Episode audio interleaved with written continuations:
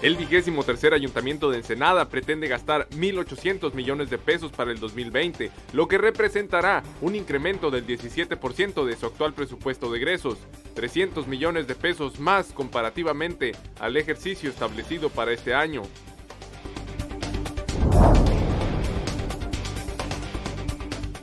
El Consejo Coordinador Empresarial de Ensenada solicitará a Marcelino Márquez Wong, director de la CESPE, explique dónde están los miles de litros de agua que no llegan a este municipio, mismos que supuestamente son enviados del río Colorado para los ensenadenses.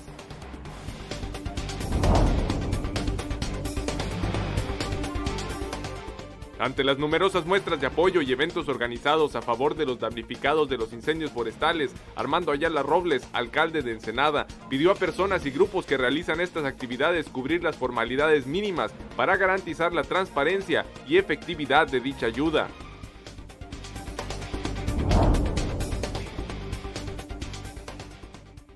Tercer ayuntamiento de Ensenada recibió una deuda de 5 mil millones de pesos, la más grande de los municipios bajacalifornianos, señaló el alcalde tijuanense Ricardo González Cruz.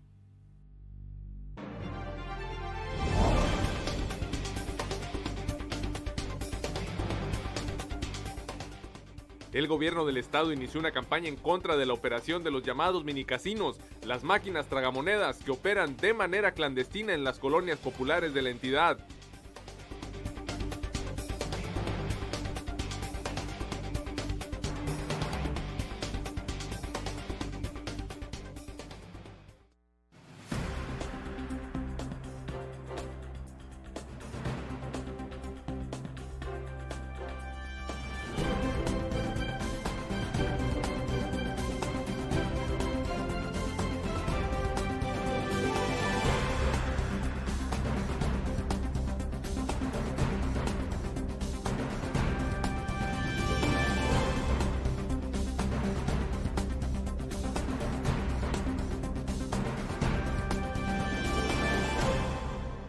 Buenos días, bienvenidos a Zona Periodística de este martes 12 de noviembre de 2019.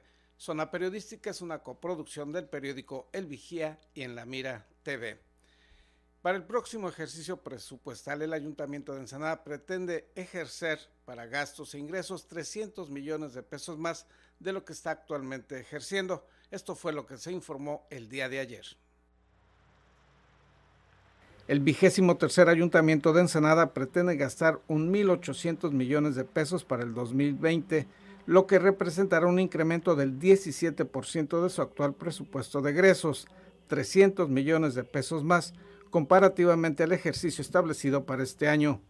Elvia Martínez Santos, coordinadora de seguimiento gubernamental del gobierno municipal, explicó que ese anteproyecto de egresos deberá ser revisado y dictaminado por la Comisión de Hacienda y Patrimonio de Cabildo una vez aprobado por el órgano edilicio, será presentado al Congreso del Estado para su revisión y aprobación. Me comentan de dónde va a salir los 1.800 millones de pesos. Bueno, se supone que el presupuesto de ingresos está formado de acuerdo también a un proyecto de ingresos. Todo eso es a la par, se trabaja, ¿por qué? Porque nosotros trabajamos en la disminución de los gastos superfluos y en, en el ingreso medidas recaudatorias, estrategias de recaudación en todas las dependencias. Indicó que acorde a los gastos que se pretenden realizar, se buscarán aumentar los ingresos en un monto similar y para ello, entre algunas de las diversas acciones, se está realizando ajustes a las tasas catastrales. Eh, se trabajó con Comusi en, estos tiempos, se, se, generaron sesiones con recaudación, con administración urbana y el aumento al impuesto predial fue de aproximadamente 5%. Este, esa fue una decisión de Comusi, de Consejo, entonces esa es una parte. Todavía se está trabajando en los otros conceptos, que son multas de tránsito, este, son por ejemplo los permisos eh, para comercio, los permisos de alcoholes, todo eso se está trabajando, por eso día mañana precisamente tenemos una reunión ahí en el Congreso. Asimismo, dijo Martínez Santos, con la nueva estructura administrativa del gobierno municipal se tendrán diversos ahorros y se eliminarán por completo lo que llamó gastos superfluos Agregó que uno de los rubros que ya se encuentra considerado es un incremento a los bomberos que no están sindicalizados. Informó para Zona Periodística Gerardo Sánchez García. Y como se comentaba en la nota anterior, el, el, ayuntamiento considera incrementar el salario a los trabajadores bomberos de lista de raya. Un incremento salarial de entre 15 a 20% proyecta el Ayuntamiento de Ensenada para los bomberos de lista de raya, cuyos elementos representan una cantidad superior a los 180 individuos. Norma Elvia Martínez Santos, coordinadora de seguimiento gubernamental, dijo la mañana de ayer que en el presupuesto de egresos del próximo ejercicio fiscal se tiene contemplado el incremento.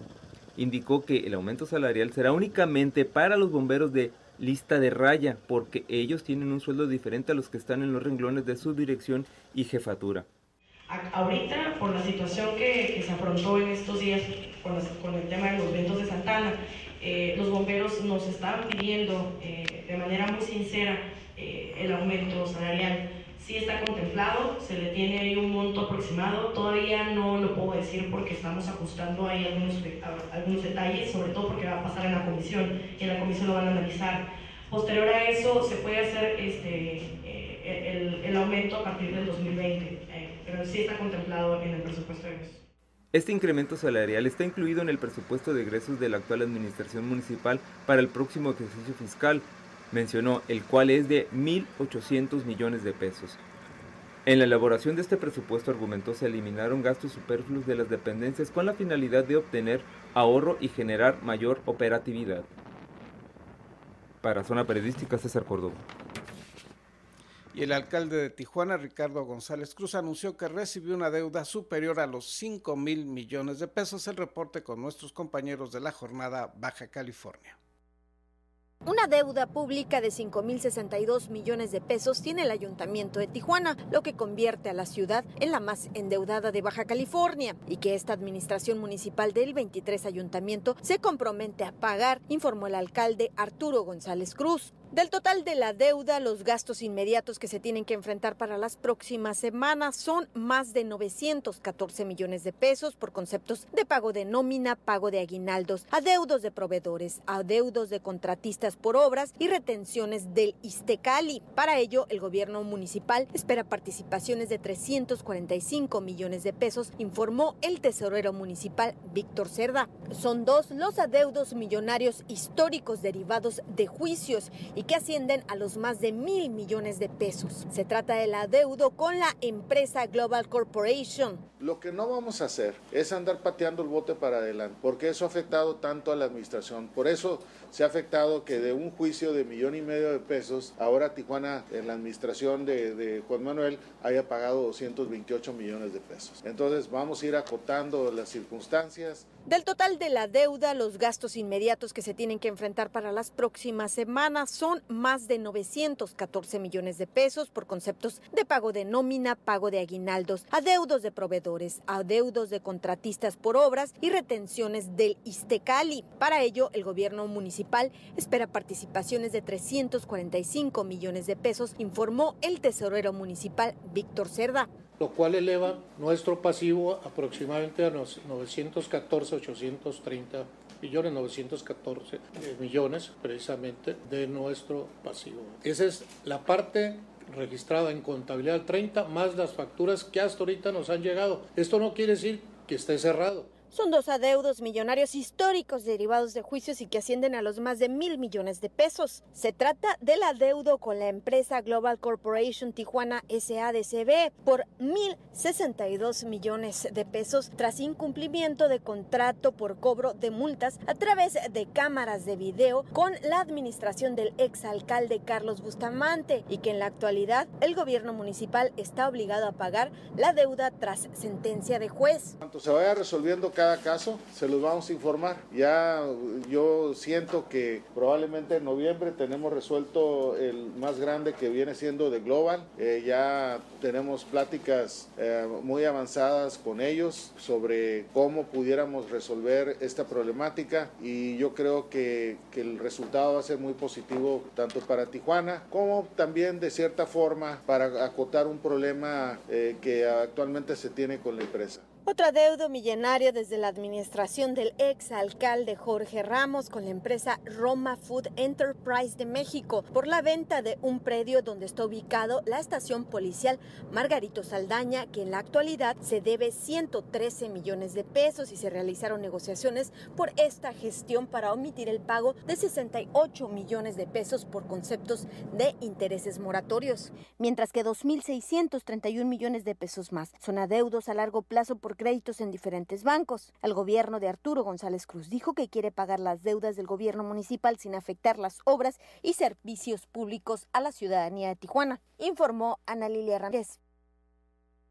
Y en más información de carácter estatal, el gobernador de Baja California, Jaime Bonilla Valdés, calificó como una epidemia que amenaza a la seguridad y a las familias de Baja California la operación de los mini casinos estas máquinas tragamonedas que se han instalado en forma clandestina en distintas colonias de la entidad. Bonilla Valdés señaló que además de proliferar en las colonias más humildes de Baja California, en estos sitios operan también centros de distribución de droga, lo que además del daño personal y económico aumenta la criminalidad en Baja California. De acuerdo al mandatario estatal, se busca atacar y erradicar esta problemática en los próximos tres meses, luego de la implementación de una campaña de denuncia que se ha denominado Ponle dedo a la máquina y que se dará a conocer a través de diversos medios.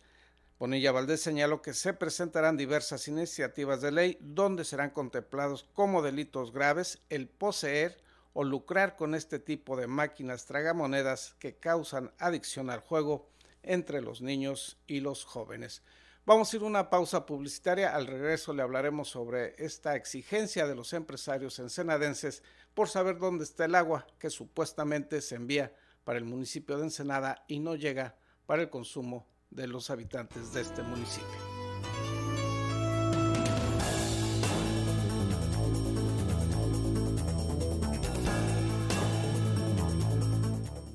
Gracias por continuar en Zona Periodística. Les recordamos que si no puede seguir nuestras transmisiones en vivo, nos podrá encontrar en diversas plataformas digitales. Empresarios locales exigirán al director de la CESPE que explique el por qué, si de Mexicali salen 270 litros por segundo con rumbo a Ensenada, solamente llegan 130 litros por segundo. El Consejo Coordinador Empresarial de Ensenada solicitará a Marcelino Márquez Wong, director de la CESPE, explique dónde están los miles de litros de agua que no llegan a este municipio, mismos que supuestamente son enviados del río Colorado para los ensenadenses. Sí, nosotros vamos a también a reunirnos ya con el, con el nuevo para ver dónde está, este, dónde está quedando esta agua, ¿no? Y apoyarlo para investigar si el agua se está quedando en Tijuana realmente, porque ahorita no nos está llegando ni, ni, los 100 litros, ¿no? Carlos Ibarraguer, presidente del Consejo Coordinador Empresarial Ensenadense, manifestó lo anterior la mañana de ayer e indicó que mientras se habla de escasez de recursos hídricos en Ensenada, existen versiones de que los 270 litros por segundo que salen de Mexicali solo nos llegan 130 litros por segundo. Indicó que a veces ni siquiera esos 130 litros por segundo de dicho líquido realmente vienen para los ensenadenses, pues el sistema conocido como flujo inverso sufre fallas que motivan el desabasto de agua en la zona norte de Ensenada informó para Zona Periodística Gerardo Sánchez García. Y en otros temas, el Ayuntamiento de Tijuana efectuó ayer la entrega de apoyos económicos a quienes resultaron afectados por los siniestros forestales ocurridos en las últimas dos semanas. Los apoyos económicos fueron entregados por el alcalde tijuanense Ricardo González Cruz. Un total de 46 familias recibieron apoyos económicos de 5 mil, 10 mil y 50 mil pesos tras afectaciones de incendios por la condición de Santana en Tijuana, informó la titular de la Secretaría de Bienestar Municipal, Gabriela Farias. algunas personas les vamos a dar 5 mil pesos, algunas personas vamos a dar 10 mil pesos y otros son 50 eh, mil pesos en, material de construcción. Tengo 11 personas de 50 mil personas. 5 mil pesos tengo a 21 y, de y 14 de 10 mil. Varía un poco dependiendo de la cantidad de familias, si hay menores menores, eh, adultos mayores. A semanas de los siniestros que dejaron pérdidas totales en al menos 80 viviendas de Tijuana, el alcalde de la ciudad, Arturo González Cruz, descartó la posibilidad de emitir una alerta de desastre para recibir recursos adicionales de la federación y mencionó que gestionará a través de la Secretaría Federal de Bienestar y el recurso entregado es una primera etapa, pues asegura que a través de un seguro por pago de predial algunas familias podrán recibir hasta 100 mil pesos para material de construcción. El recurso en efectivo que se les da ahorita pues les, les ayuda a adquirir ropa, a adquirir eh, productos que ocupan para para mantenerse y, definitivamente pues yo sé que se trata de una ayuda en este momento de, este, de estos montos pero vamos a ir haciéndolo eh, conforme vayamos teniendo la oportunidad de hacerlo. Vamos a estarles informando a ustedes de todo esto. El mandatario señaló que empresas como Coppel mandó apoyo en artículos como estufas, camas y colchones, entre otras cosas, informó Ana Lilia Ramírez.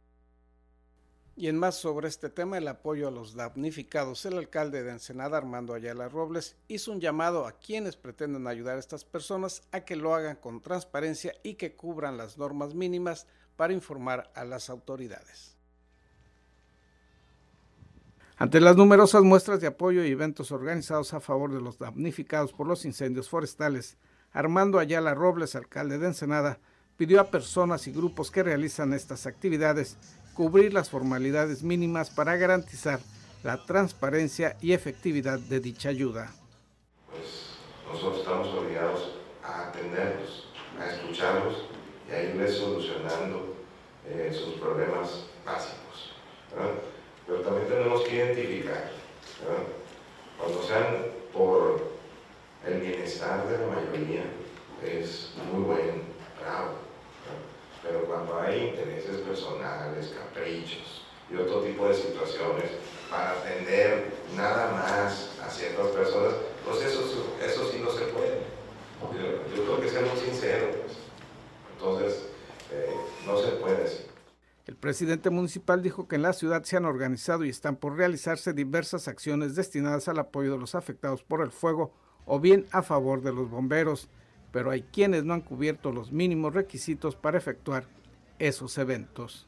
Sé que la gente eh, está desesperada en muchas eh, comunidades porque los recursos, el equipo que tenemos no nos alcanza para inmediatamente solucionar los problemas de la administración en ruinas que recibimos, económicamente, en equipamiento, incluso este edificio también. Eso sí, mi reconocimiento, todo lo que está de buena voluntad, sin interés, con eh, la finalidad de apoyar, así como lo de ayer, el payetón, donde hacía grosso modo fueron como 200 mil pesos que se reunieron. Las cámaras como Canidad, Canaco, la Asociación de Periodistas, ustedes mismos, eh, algunos empresarios y la ciudadanía en general se unieron para hacer un evento de convivencia familiar y se lograron 200 mil pesos. Ayala Robles anunció asimismo que en el llamado Payotón, organizado y promovido por el Ayuntamiento de Ensenada en coordinación con organismos empresariales, se tuvo una recaudación cercana a los 200 mil pesos. Informó también que el pasado viernes en el diario oficial de la Federación se declaró oficialmente como área de desastre algunas de las zonas afectadas por dichos incendios y actualmente se está en el proceso de determinar el número de damnificados y los tipos de apoyos que se podrán aplicar a través del Fondo Nacional de Desastres. Informó para Zona Periodística Gerardo Sánchez García. Y el día de ayer inició en Ensenada el Cobijón 2019, el cual será realizado por la Dirección de Bienestar Social del vigésimo tercer Ayuntamiento de Ensenada, así como las estaciones de radio La Caliente y La Lupe. Estas estaciones de radio estarán eh, promoviendo esta campaña cuyo objetivo es reunir cobijas nuevas o en buen estado para ser entregadas a personas o familias de escasos recursos que vivan en condición de calle en este municipio. Los centros de acopio estarán en Palacio Municipal y en la sede de dichas estaciones que se ubican en la Avenida Ruiz número 10, sitio donde los ciudadanos podrán llevar estas cobijas de las 8 de la mañana a las 5 de la tarde. La campaña del Cobijón 2019 inició ayer y se estarán recibiendo cobijas hasta el día 20 de diciembre. Repetimos, este cobijón 2019 tendrá como centros de acopio el Palacio Municipal y estas estaciones de radio La Caliente y La Lupe ubicadas en la Avenida Ruiz número 10. Si usted puede, colabore con esta campaña para apoyar a las familias de más bajos recursos. Vamos a una pausa comercial. Al regreso, toda la información deportiva local con David Amos. En los servicios bancarios, el precio promedio de compra del dólar norteamericano es de 18 pesos con 72 centavos, la venta 19 con 57.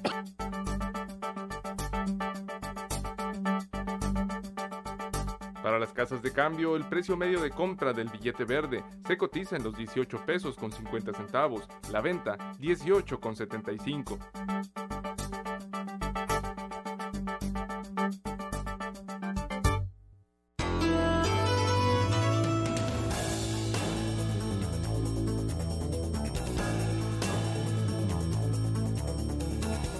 Gracias por continuar aquí en Zona Periodística. A continuación, David Amos nos presenta lo más importante del acontecer deportivo local y nacional. Y es tiempo de la mejor información del deporte local e internacional. Acompaña a tu anfitrión David Amos con la nota, el análisis y toda la cobertura de los atletas y eventos deportivos del puerto. Ya inicia en la mira Deportes. Gracias Gerardo y así es que mejor que iniciar con los deportes toda la nota deportiva de nuestra ciudad del puerto de Ensenada, porque esto es En la Mira Deportes. Y vámonos rápidamente con la nota del boxeo porque promociona Choco Hernández, Noche de Guerras. Choco Hernández Promotions está de vuelta con todo el empuje del mismo Iván Hernández. El evento será el viernes 30 de noviembre en Plaza Pueblo Antiguo. La pelea estelar la protagonizarán Ángel Diablita Ramos y el sonorense Ángel Pelón Guevara. Definitivamente, ángeles que se van a convertir en demonios en esta próxima contienda boxística. Y a continuación la nota beisbolística, porque vaya que tenemos deporte, que tenemos béisbol en nuestra ciudad, otorgan premios a lo mejor del béisbol. Los mejores atletas y equipos de la temporada 2018-2019 fueron premiados por la Liga Municipal de Béisbol Infantil y Juvenil de Ensenada. En esta ocasión, Jorge Francisco Torito Cárdenas, seleccionado nacional sub-15, se llevó los reflectores.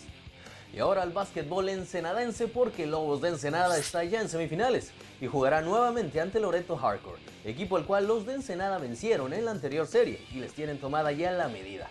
Los duelos inician el próximo jueves en Loreto y el sábado los contendientes regresan al gimnasio Oscar Tigre García. Después de la polémica que se suscitó con Inmudere por el uso del gimnasio, al parecer se ha llegado a un acuerdo con la paramunicipal y los pupilos de Eric Barraza están listos para enfrentar las semifinales y contender por su primer campeonato. Y en el deporte de las carreras atléticas es muy agradable ver crecer la participación de la comunidad en este tipo de eventos. En nuestra ciudad, los estudiantes de Zorrobots del CETIS lograron el objetivo de recaudar fondos para sustentar sus clases extracurriculares con la organización del evento atlético Run for Your Life, la competencia que fue ganada por Gabriel Martínez. Y ahora nos vamos a la nota internacional porque hay buenas noticias para el deporte mexicano. Claudia Rivas subió al podio en la Copa Mundial de Triatlón 2019.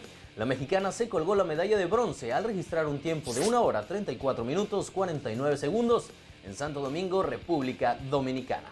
En otras noticias no tan gratas tal vez para el deporte mexicano, se confirma Julio César Chávez Jr. contra Daniel Jacobs. Una vez cumplido el castigo, Julio César Chávez Jr. peleará de manera oficial ante Daniel Jacobs en el Talking Stick Resort de Arizona, el próximo 20 de diciembre del presente año.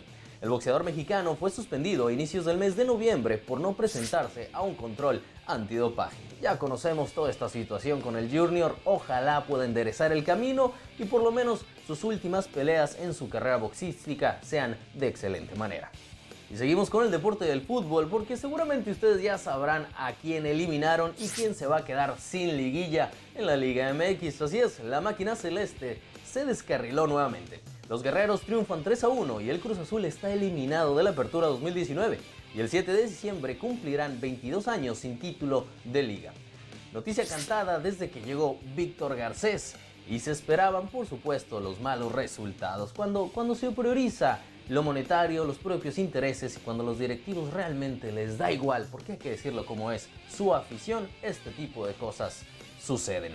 Ricardo Peláez se va de la máquina y bueno, la máquina se queda sin liguilla. Y bueno, con esto damos por terminado en la Mira Deportes. De verdad, gracias por su atención. Les recuerdo que me pueden seguir en la radio en la 92.9, 98.3. Y por supuesto, vamos a pasar los micrófonos a Gerardo Sánchez y más de Zona Periodística. Mi nombre es David. Hasta la próxima.